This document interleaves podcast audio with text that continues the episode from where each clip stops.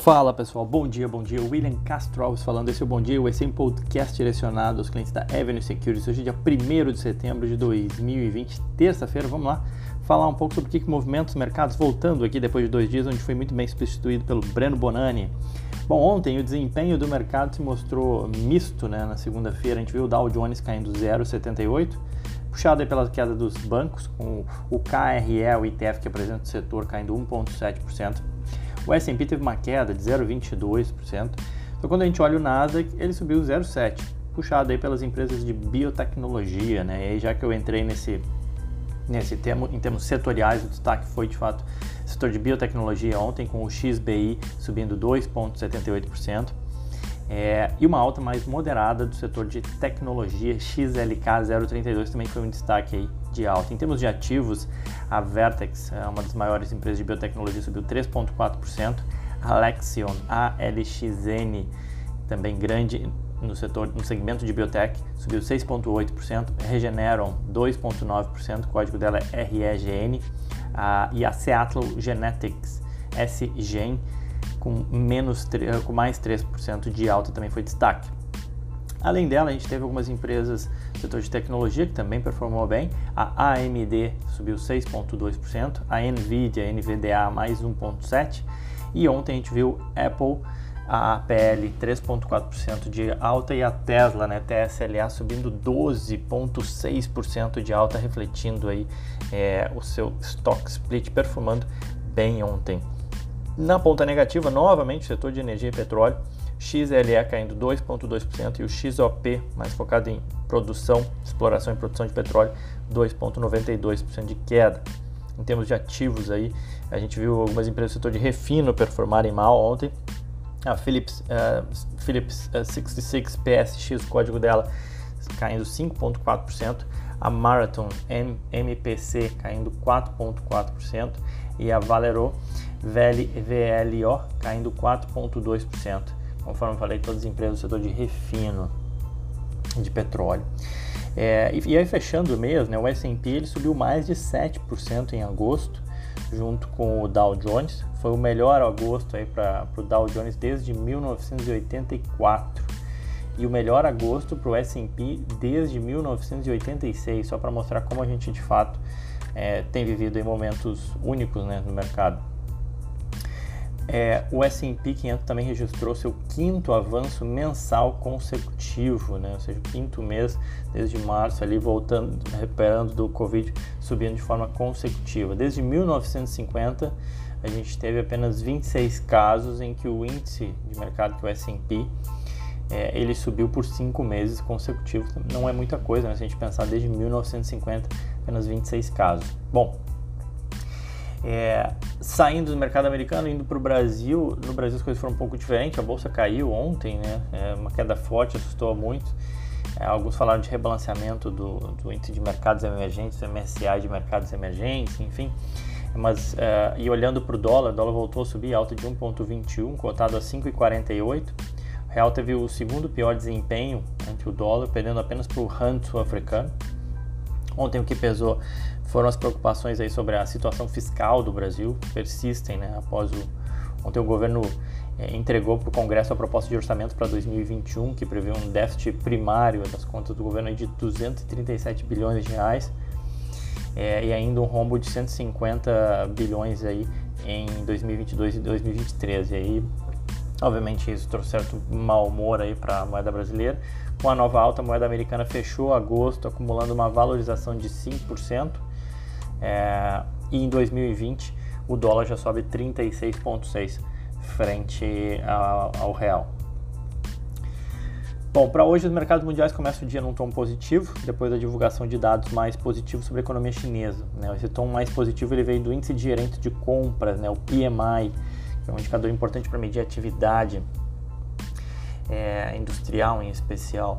E, e, o PMI da, medido pela Market na China ficou em 53,1. O resultado superou as expectativas do mercado, sendo o quarto mês consecutivo acima da marca de 50% que mostra a expansão da atividade industrial na China. Na China, o índice Xangai fechou com uma alta de 0,44, No Japão, praticamente estável, 0,01 de queda, Hong Kong também estável, Índia e Singapura em alta. Na Europa, a gente viu o desemprego da zona do euro subindo, a taxa de desemprego foi de 7,9 em julho, mostrando uma deterioração é, no, no seu número de emprego, mas ainda abaixo do recorde visto em meio à crise. A gente também teve o PMI da indústria da Alemanha vindo pior do que esperado, mas mostrando ainda assim um crescimento. Então, números é, da Europa vieram piores do que o mercado estava esperando, mas ainda assim mostrando a continuidade de uma evolução de recuperação econômica, ainda que mais lenta do que o mercado esperava. É, as bolsas europeias sobem, estoque 600 0,3 de alta, exceção feita ao Reino Unido aí com queda de 1%, 1,1%, perdão. E os futuros americanos apontam uma estabilidade para o Dow Jones, uma alta de 0,3% para o S&P e uma alta aí de 1% para o Nasdaq. Aparentemente segue a mesma coisa as empresas de tecnologia ou de biotecnologia puxando a bolsa americana. É, na agenda a gente tem hoje o PMI industrial de agosto sendo divulgado às 11 horas, PMI aí dos Estados Unidos sendo divulgado às 11 horas. E em termos de balanços, né, a gente continua tendo uma safra bastante intensa. Eu vou comentar aqui o balanço da Zoom. É, amanhã a gente tem o balanço da Brown Forman, né, que é a dona da Jack Daniels, para quem não conhece.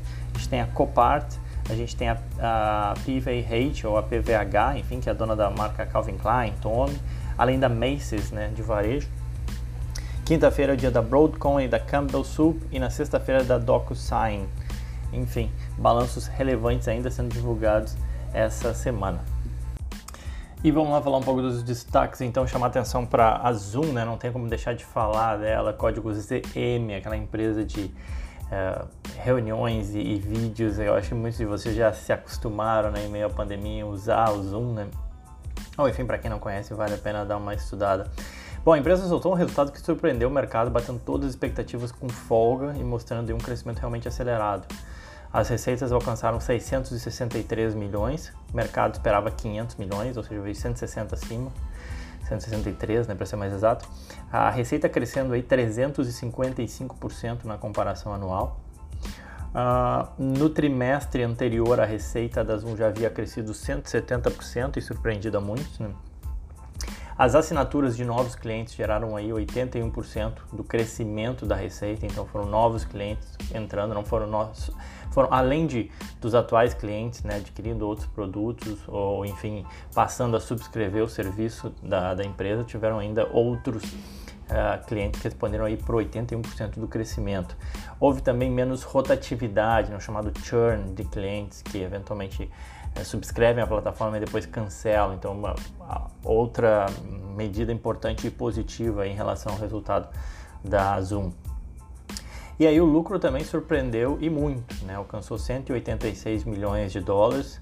É, no mesmo período do ano passado, a empresa tinha tido um lucro de 5,5 milhões de dólares, então o salto ali é exponencial, né? de 5,5 para 186 milhões.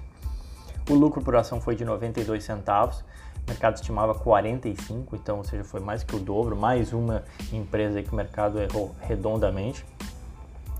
E a Zoom também conseguiu aumentar a margem bruta, saindo de 69% eh, para 72,3%. Né? A margem bruta é aquela quando a gente tira os custos, receita menos custo, lucro bruto. Né? Faltam as despesas, faltam ainda outros custos, mas ainda assim é, denota aí melhora de produtividade e, e rentabilidade da operação da empresa. Tá?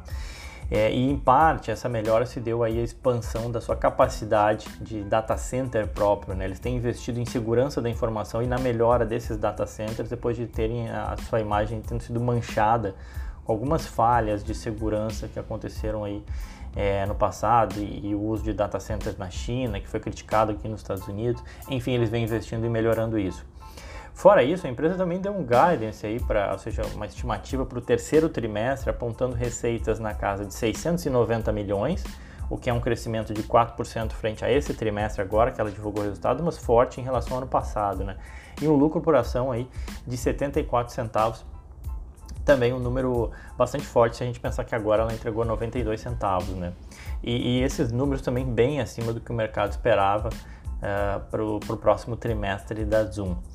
Eles também deram guidance, uma estimativa para 2021, apontando aí no mid-range, né, ou seja, no meio das estimativas de um lucro por ação de 2 dólares e 44 centavos e receitas aí de 2,38 bilhões de dólares. Consenso dos analistas apontava receita de 1,8 bi, né? Então ela aponta aí para 2,4 praticamente e um lucro por ação de 1 dólar e 30 centavos, ela vem e diz, não, a gente vai lucrar no que vem algo em torno de 2 dólares e 44 centavos. Então números realmente muito fortes, um guidance muito forte. Não por acaso as ações da empresa saltaram 30% no after. Mesmo excluindo né, essa alta do after, elas já acumulam uma alta de quase 370% no ano. Ontem, segunda-feira, subiu mais 9%. E usando esse earnings projetado, esse lucro projetado para 2021 de 2 dólares e 44 centavos, a empresa estaria negociando aí uma relação de 170 vezes lucro, valendo aí já mais de 100 bilhões de dólares na bolsa. Tudo indica que ela vai ter um dia de forte alta hoje uh, na bolsa americana. que mais? Bom, chamar a atenção também de ontem teve uma alta de 171% as ações da Immune Therapeutics, AIMT, saltaram mais 171% com a notícia de que a Nestlé vai comprar a empresa. A Nestlé montou em 2011 a Nestlé Health Science, que foca em investimentos relacionados à saúde e alimentação. A Nestlé ela já era sócia de 26% da Immune desde 2016. A Immune ela tem um tratamento de alergia ao amendoim que recentemente ganhou aprovação nos Estados Unidos para uso em crianças e conta com uma exclusividade de uso de 12 anos, né? ou seja, o tratamento ele não pode ser copiado por esse período. período. A Nestlé estima aí que até 240 milhões de pessoas em todo o mundo sofram com alergias alimentares, sendo a alergia ao amendoim a mais comum. E o tratamento tem um potencial de vendas aí de 1 bilhão de dólares, segundo estimativas da Nestlé. A oferta precificou a Immune em 2,2 bilhões de dólares e aí por isso as ações saltaram ontem 171%. Bizarro, né? E bom, continuando né, na nossa série Pequenas e Lucrativas, eu comentei semana passada, falei de três empresas, semana eu vou falar de mais três empresas, começando por uma aí que é relativamente bastante conhecida de todos, é, mas que ainda assim ela é de fato uma, uma empresa pequena que tem se mostrado lucrativa, tá? Uma ressalva sempre, lembrando né, que essas empresas menores elas enfrentam mais dificuldades em momentos de crise, como é o atual, e além disso, o fato de terem sido lucrativas no passado não garantem que vão ser no futuro e toda, todo investimento ele deve levar em conta o seu perfil de risco, tá? Vou falar aqui da New York Times Company, NYT. New York Times, acho que todos vocês conhecem, né? É relativamente fácil entender o negócio dela. New York Times Company, ela fornece notícias e informações para leitores e espectadores em várias plataformas do mundo. É, é o jornal mesmo, né? O New York Times eles ganham dinheiro através de, fácil de entender, né? Subscription, assinatura, seus conteúdos físicos e digitais, isso representa hoje 60% da receita, além dos ads, né? As publicidades, que representam hoje 40% da receita. Então, bem simples, 60 vem de subscription, 40 de publicidade. A empresa usa a marca The New York Times, The Times, é, que é um jornal diário nos Estados Unidos, super conhecido, além da edição internacional do The Times. Opera o site também nytimes.com, é, além disso, tem a, a, New York Times Live, que é uma plataforma para jornalismo ao vivo. Opera também o, o, Wirecutter, que é um site de revisão e recomendações de produtos, que serve como um guia para equipamentos de tecnologia, produtos domésticos e outros bens de consumo. Eles também têm uma agência de marketing digital, além de outros produtos de, uh, de produtos e serviços como subscription de, voltado para culinária, por exemplo. Bom, nos últimos anos, o que, que eles fizeram? Eles venderam diversos business para focar no que hoje, no que eles têm hoje e crescer no universo online como jornalismo de qualidade, né? Então é uma empresa que vem se reinventando, deixando seu o bom e velho jornal, aquele do papel, para entrar nesse mundo do, do subscription e no mundo online. Eles diminuíram o tamanho também para reduzir endividamento e ganhar qualidade. Ao todo, hoje eles têm 6 milhões e meio de subscribers em todos os seus conteúdos, tanto o New York Times, quanto de culinária, quanto os outros que eu falei. São subscribers espalhados aí por 250 países, caminhando aí para atingir sua meta, eles têm uma meta de atingir 10 milhões de subscribers nos próximos anos. A New York Times Company foi fundada em 1896, está sediada em Nova York, a empresa vale 7,2 bilhões de dólares. Tá? Falando dos números, rapidamente, Considerando que eles mudaram muito com a redução de seu tamanho nos últimos anos, você tem que analisar eles de 2012 em diante, né? E de lá para cá eles têm conseguido entregar algum crescimento de receita em meio a essa migração né, do modelo tradicional de papel para o online. A grosso modo, um crescimento aí de quase 30% de receita nesses últimos 7 anos. Não foi algo exponencial, mas ainda assim é um crescimento. O lucro não cresceu na mesma proporção, é verdade, mas ainda assim a empresa seguiu sendo lucrativa todos esses anos. É, e aí é importante lembrar que, de novo, né, uma empresa em transição de um modelo antigo para um novo modelo. Tá? É, que mais? Ainda assim, a empresa seguiu sendo lucrativa todos esses anos, de 2012 para cá, eles obtiveram lucro. É, quando você olha no período de 12 meses, eles sempre obtiveram lucro né, de 2012 para cá. O que é interessante seus números é ver que eles têm conseguido de fato crescer no digital. Eu vou mostrar um pouco mais sobre isso na nossa sala de análise hoje às 9h45, onde eu abordo diversos temas do mercado e vou falar um pouco mais da New York Times. É, mas em 2012 eles tinham 600 mil subscribers e hoje quase 10 vezes isso, né? Ou seja, em 8 anos eles cresceram sua base digital em 10 vezes. Fora que nos últimos dois trimestres eles surpreenderam positivamente nesse sentido. É, é verdade que eles seguem perdendo subscribers, né, no, no assinaturas no, no, modelo impresso, mas essa queda de receita no modelo impresso, nesse canal, ela é baixa. Né? Ou seja, ela vem acontecendo, mas vem acontecendo num ritmo baixo, por incrível que pareça enquanto esse business não morre, eles vão se reinventando e crescendo receita em outros canais. Retorno sobre patrimônio líquido não é oitava maravilha do mundo, digamos assim, mas tem se mantido aí acima de 10% há algum tempo. Outra coisa interessante é que eles têm 432 milhões de dólares em caixa e não tem nenhuma dívida, tá? Que dá uma segurança de que a empresa tem total condição para seguir existindo sem riscos com dívida ou credores e até mesmo investir, crescer ou fazer alguma aquisição e por aí vai que mais? Uh, o yield das ações não é alto, mas ele tem mantido regularidade e tem pago dividendos aí desde 2013, todo o trimestre de forma ininterrupta. Negocia aí a 50 vezes lucro, que não é nenhuma pechincha. É, tem uma, um beta, né? ou seja, ela oscila menos que o mercado, beta de 0.9, ou seja, uma ação mais estável, oscila menos aí, né, que, que o S&P. No ano as ações acumulam já uma alta de 36%, em 5 anos 236 versus 68 do S&P e em 10 anos 380% versus 200% do S&P. New York Times tem conseguido bater aí, uh, o mercado na média. Às 9h45 vou falar um pouco mais da empresa. E fico por aqui então, pessoal. Quem quiser pode me seguir no Twitter ou Instagram, Will Castro Alves. Era isso então, aquele abraço.